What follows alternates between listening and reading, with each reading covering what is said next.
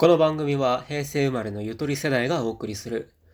ゆるいオカルトラジオ平成ゆとり会談でございます。お相手は私山内隆とまたの名をマカロニ伯爵です。えー久しぶりの更新になるんですけれども、最後が多分夏ぐらいだったと思うんですけど、まあ、かなり期間が空いてしまって、あいつもラジオやめたのかなって思っていた方もいらっしゃると思うんですけれども、やめてません。続けます。で、何回かツイッターでも告知をさせていただいているんですけれども、11月23日、もうあの、えー6日後ですかね、に、えー新宿会議という座談会方式のイベントを企画しています。で、えー概要が、タイトルが新宿会議。日にちが11月23日、13時から15時。参加費が500円です。安くないですか？で、場所が新宿5丁目11の13。え広政ビル7階。新宿3丁目レンタルスペース会議室で行います。内容としては、まあ、僕だけじゃなくて、もう集まった方全員で、まあ、階段なり、心霊写真なり、オカルト的なお話をして盛り上がろうっていうイベントになります。で、まあ別に何もね、階段とかそういうネタがないっていう方、もちろん危機戦でも OK です。で、僕が持っていくネタとしては、先日、階段最強戦にエントリーをしたんですけれども、まあそれは見事に落選しました。で、その時にエントリー用に話した階段っていうのが、まあ内容はすごくいい階段なんですよ。で、僕の力量が、力量不足のために落選してしまったと思っていて、でな階段の内容はすごいいいので、その階段はお話ししようと思ってます。で、まあ、いくつか集めている階段っていうのもあるので、時間があれば、そこも話していこうかなって思っています。で、もう一つが、先日、私山内、フリーメイソンの東京ロッジに潜入してまいりまして、で、フリーメイソン東京ロッジ、まあ、東京タワーのふもとにある施設なんですけれども、月1で定例会やってるらしいんですね。で、その定例会に行くっていう、まあフリーメイソンの会員の方とちょっと知り合いになりまして、で、その方が、の、その人の紹介っていう感じで、僕が入会希望者っていう体で見学しに来ましたって言って、その定例会が始まるまでの間、施設の中を見せてもらって、写真を撮らせてもらいました。で、この写真とか中の様子のレポートっていうのを、この新宿会議で公開しようかなっていうふうに思っています。で、ネット上の記事とか見てみると、結構そのフリーメイソンの東京ロッジに潜入しましたっていう記事を書いている人何人かいるんですけど、基本的にそれってフリーメイソン側に話を通して、そういう定例会とか人がいない時に入って写真撮って取材してるんですよね。ただ僕は他のフリーメイソンの人がもうわらわらいるようなところに行って見学して写真撮ってきてるんで、まあ、もちろんそのフリーメイソンの方の顔写真とかは出せないんですよ。出せないんですけれども、どういう感じの施設で、どういう人がいてっていう話はできるんで、それに関しては、インターネットの、まあ、記事では読めない内容だと思うんですよね。なので、この機会にぜひ、まあ、来てくれた方には、ね、詳細なレポートをお伝えしようかなと思っています。で、まあ他に来てくださる方にももちろん階段だったり、あとは、まあオカルト的なネタを出して、で、みんなで盛り上がって、で、2時間過ごせればなっていうイベントです。もう一回言います。参加費は500円です。もう一度言いますね。タイトルが新宿会議。新しい宿で新宿。怪しい議会の議で会議です。で、日付が11月23日、13時から15時。参加費500円。場所が新宿5丁目11の13。広正ビル7階の新宿3丁目レンタルスペース会議室です。僕がな、出すネタとしては、階段最強戦にエントリーした階段と、まあ、その他諸々の階段。あとは、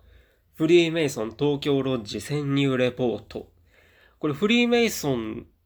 の方からちゃんとあのパンフレットとかもいろいろもらっているんで、それも会場でお見せできればなと思っております。ってな感じで、えー、11月23日に座談会方式のイベントを企画しているので、皆さん来てください。ぜひぜひお願いします。予約に関しては、僕のツイッターの DM に連絡をください。そしたら、えー、予約完了とします。で、生産に関しては、現地で、まあ、500円をいただくっていう風にするので、まあ、そんなところですかね。なので、皆さん、あの、新宿会議、11月23日、13時から15時なので、で参加費500円なので、ぜひ、参加してください。よろしくお願いします。概要を言います。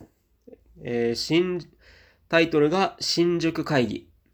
で日にちが11月23日、13時から15時。参加費が500円です。で場所が新宿5丁目11の13。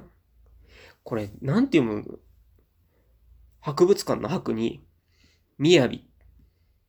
広正ビルって読むんですかね。広正ビル7階の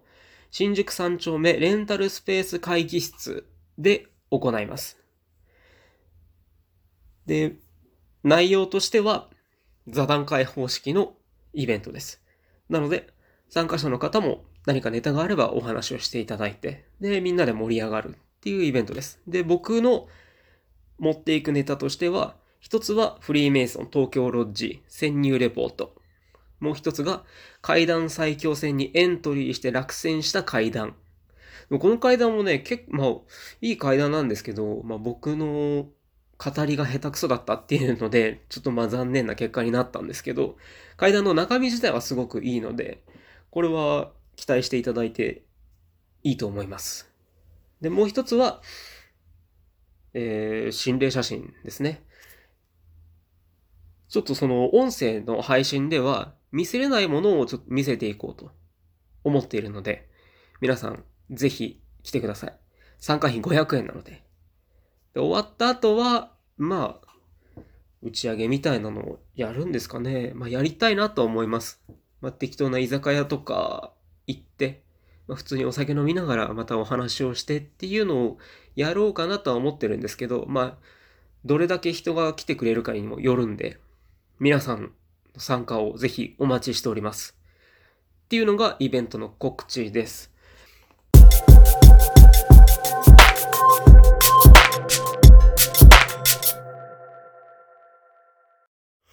で、まあ、一人でラジオを撮っていくんですけれども、今回、まあ、何を話そうかなっていうところで、以前、ちょろっとマンデラエフェクトについてお話をしたと思うんですよね。で、ま、後々話の中で出そうと思ってるんですけど、ちょっと僕自身にも関係があるんじゃないかなっていうのがあるんで、改めてこのマンデラエフェクトっていうのを、まおさらいというか、さらっとね、概要を話して、で、僕自身のそのマンデラエフェクトっていうものをちょっとお話をしたいと思うんですけれども、マンデラエフェクトっていうのは皆さんご存知でしょうか？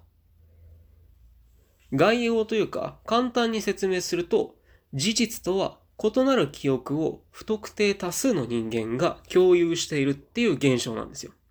で、これ、事の始まりっていうのが2010年。当時まだ存命中だったネルソン・マンデラっていう南アフリカの大統領が1980年代に獄中で亡くなったっていう記憶を持つ人が大勢現れたんですね。で、それをアメリカの超常現象研究家、フィオナ・ブルームっていう人がマンデラエフェクトっていう風に名付けたんですよ。まあ、マンデラ大統領の名前を取って、マンデラエフェクトっていう風に名付けて、で、まあその、亡くなったっていう記憶を持っている人たちっていうのは大勢いるんですけど、その記憶っていうのは、もちろん事実とは異なるものなんですよ。マンデラ大統領っていうのは、2013年頃まで生きていて、でもちろん80年代に獄中で亡くなってはいないわけなんですよ。ただ、その亡くなったっていう記憶を持っている人っていうのは、そのマンデラ大統領の追悼式の様子をテレビで見ていたとか、あとはそのマンデラ夫人の演説、その後の南アフリカで起こった暴動とかをテレビとかで見たっていう記憶を持ってるんですよね。結構具体的な内容を含んでいて。で、その記憶っていうのがかなり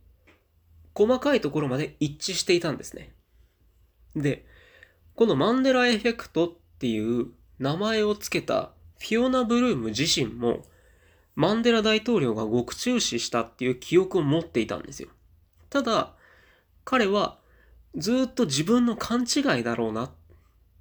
ていうふうに思ってたらしいんですね。けれども、自分と同じような記憶を持っている人っていうのが大勢現れて、で、その記憶っていうのを詳しく聞いてみると、自分の記憶と細かい部分までやっぱり一致してたらしいんですよ。っていうことがあって、フィオナ・ブルームっていうのは、この現象をもう超常現象であるっていうふうに解釈したんですね。で、これ日本特有のマンデラエフェクトっていうのもいくつかあって、これ代表的なものが下田景樹さんが亡くなっていたっていう記憶を持ってる人がいるんですよ。ただ、ま、もちろんね、下田景樹さんご存命なんですよね。でも、この下田景樹さんが亡くなったっていう記憶を持ってる人っていうのも何人かいて、これは日本固有のマンデラエフェクトって言われています。じゃあこのマンデラエフェクトっていうのは一体どういう原理で起こっているんだっていう、まあ、仮説の段階のお話でしかないんで、ただ、オカルト的に言うと、一番有力な話、有力な説っていうのが、無意識のうちにパラレルワールドを移動した結果、事実と異なる記憶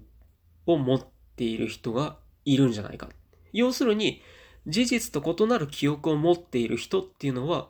無意識のうちに別の世界、パラレルワールドからこっちの世界に移動してきた人なんじゃないかっていうのが一番有力な説らしいんですよね。で、もう一つの説っていうのが、これも ね、これはあの、タイムトラベラーが過去を改変した影響っていうのも一つあるんですよ。まあ、他にも結構陰謀論だとか、あとはスピリチュアルな方の、まあ、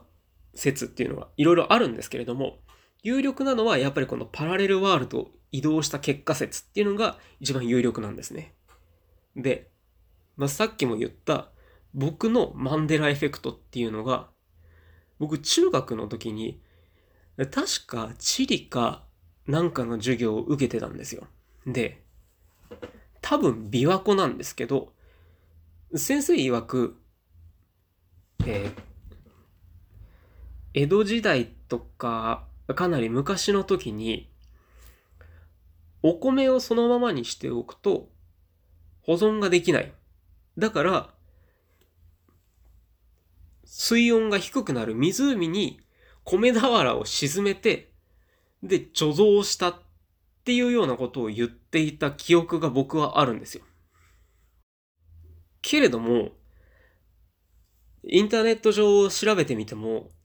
一切そういう記述はないし、だし、もうそもそも、もう水の中に米を沈めて、後で取り出しても意味ないんじゃないかとも思えるんですけど、確かになんかそういうようなこと、その沈めたっていうようなことを言っていた記憶はあるんですよ。だから、どっちかわかんないですけれども、僕が、要はパラレルワールドから無意識に移動してきてしまったのか、もしくは、その先生がパラレルワールドから来た人だったのか、どっちかなんですけどね。だから、もし、その、僕以外にも、この、まあ、琵琶湖じゃなくてもね、湖に米を沈めたっていうのを聞いたことがあるっていう人がいれば、これもマンデラエフェクトの一つなんじゃないかなって思うんですよ。なので、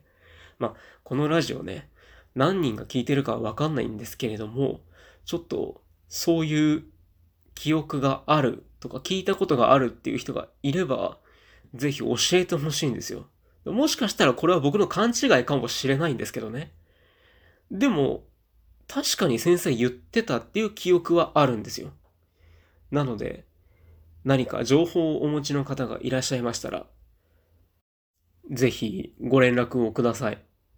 ていうことで今回、マンデラエフェクトのお話をさせていただきました。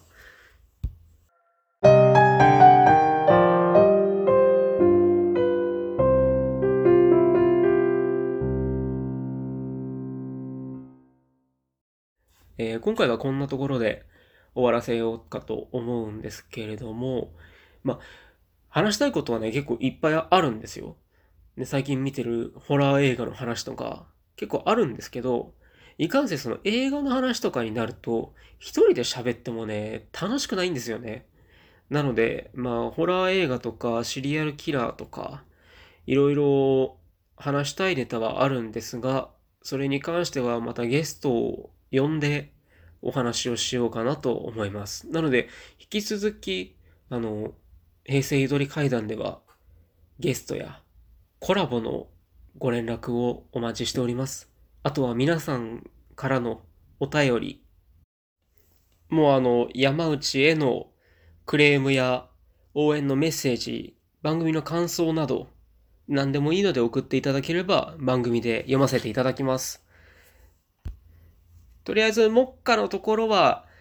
11月23日の新宿会議への皆さんのご参加をお待ちしておりますので、ぜひご連絡をいただければと思います。500円なんで。ってな感じでお送りいたしましたのは、私山内隆と、またの名をマカロニ伯爵でございました。それでは。